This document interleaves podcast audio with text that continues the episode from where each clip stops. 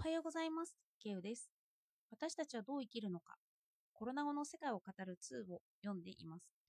8月13日に発売になった新書なので、まだまだ新刊新しいですよね。この本は20人の知識人がコロナ後の世界について語ったインタビューをまとめたものです。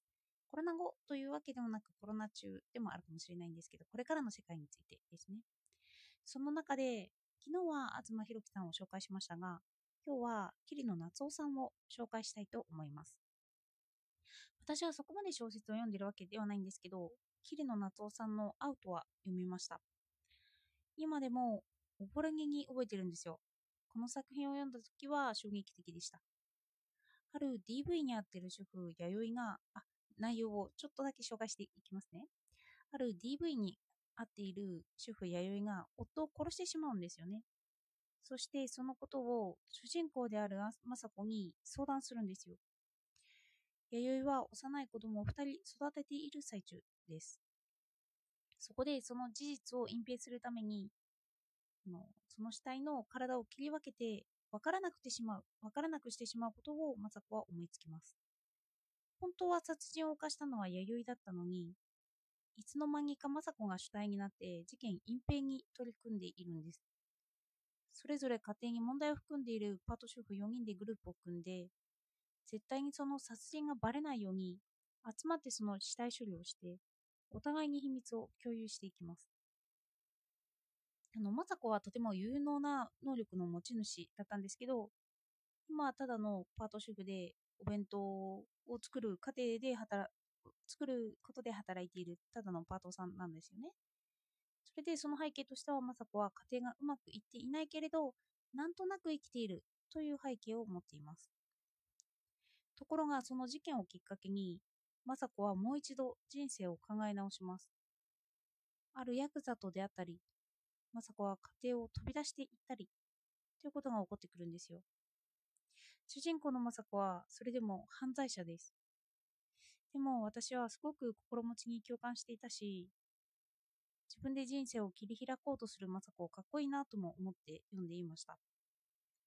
その小説アウトのイメージだけを持っていたので、この論文に桐野夏夫さんの名前が挙がった時に、どんなことを語るんだろうなと思いながら読みました。私たちはどう生きるのか、桐野夏夫さんのインタビュー内容に触れていきます。読んで心を揺さぶる文を書く人だなと思いました。インタビューに書いてある文を抜粋します。しかし、トゲを内包しない、ツルツルの顔をした文学は、人の胸を打つことができるだろうか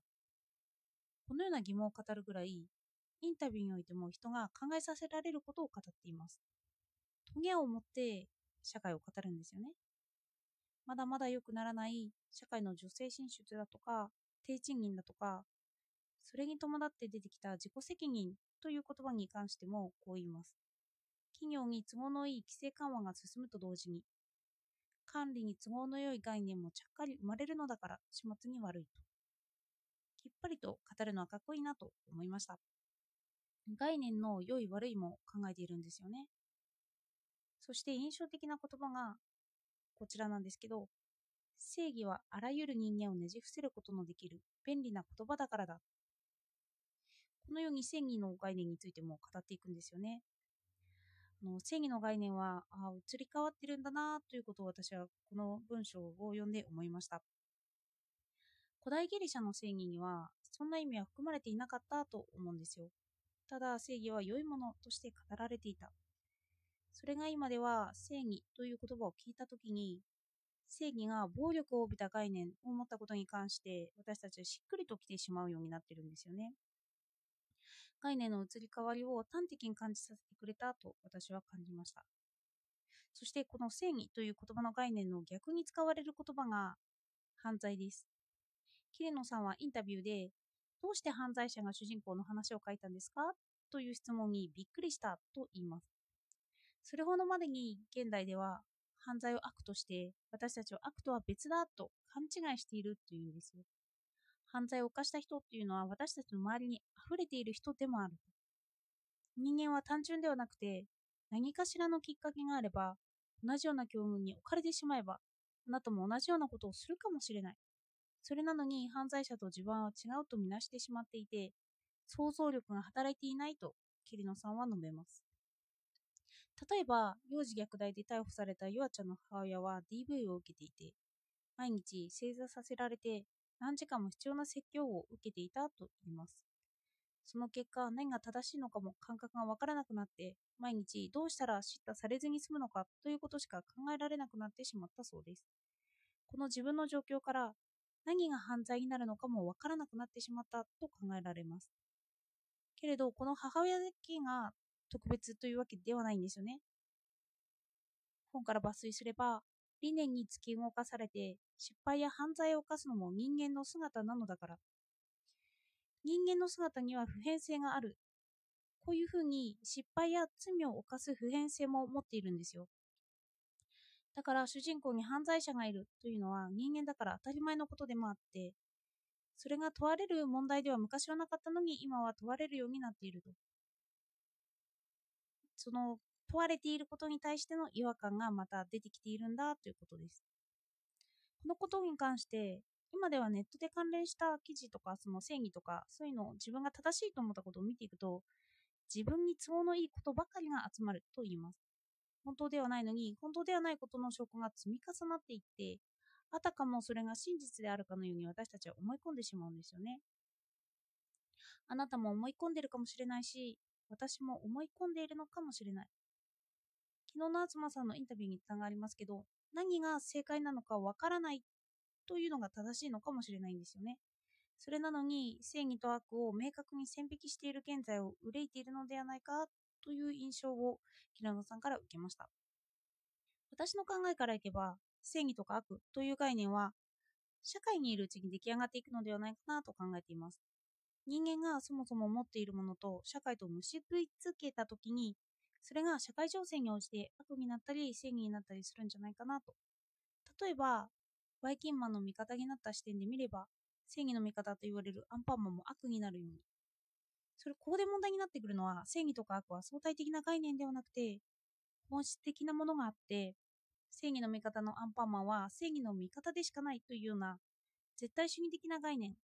この概念と相対的な概念がぶつかるということでもあるんですよね。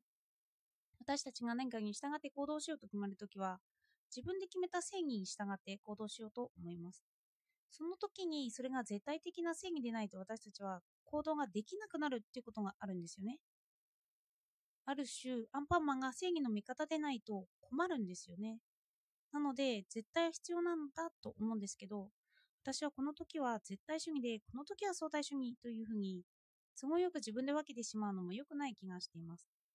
それでも、ある悪を犯罪に、あるある悪をすれば犯罪になって、それは良くないことだということも私は知っているんですよね。なので、これが絶対的だと語るとき、そこには単純な絶対があるんじゃなくて、一つ一つの絶対的なものはそこに複雑性を含むと考えておけばいいのかもしれないなとも思いました。例えば、今の私の取り組んでいることとして、ダイエットに関して言えば、タンパク質摂取タンパク質摂取でも太ると言われてるけど、タンパク質は体を引き締めて見えるようにする効果が大きいんですよ。そして見た目が痩せて見えるということはダイエットにも含まれます。そうした時に元のダイエットの定義を決めてから議論したり方針を決めていくことが間違いが少なくて済むというようにも感じました。あの本当に減量が目的とか素敵に見えることが目的などその概念から決めてその中で絶対というかそのそうやって議論をしていくというようなことなんですよね。では、お聞きいただいてありがとうございました。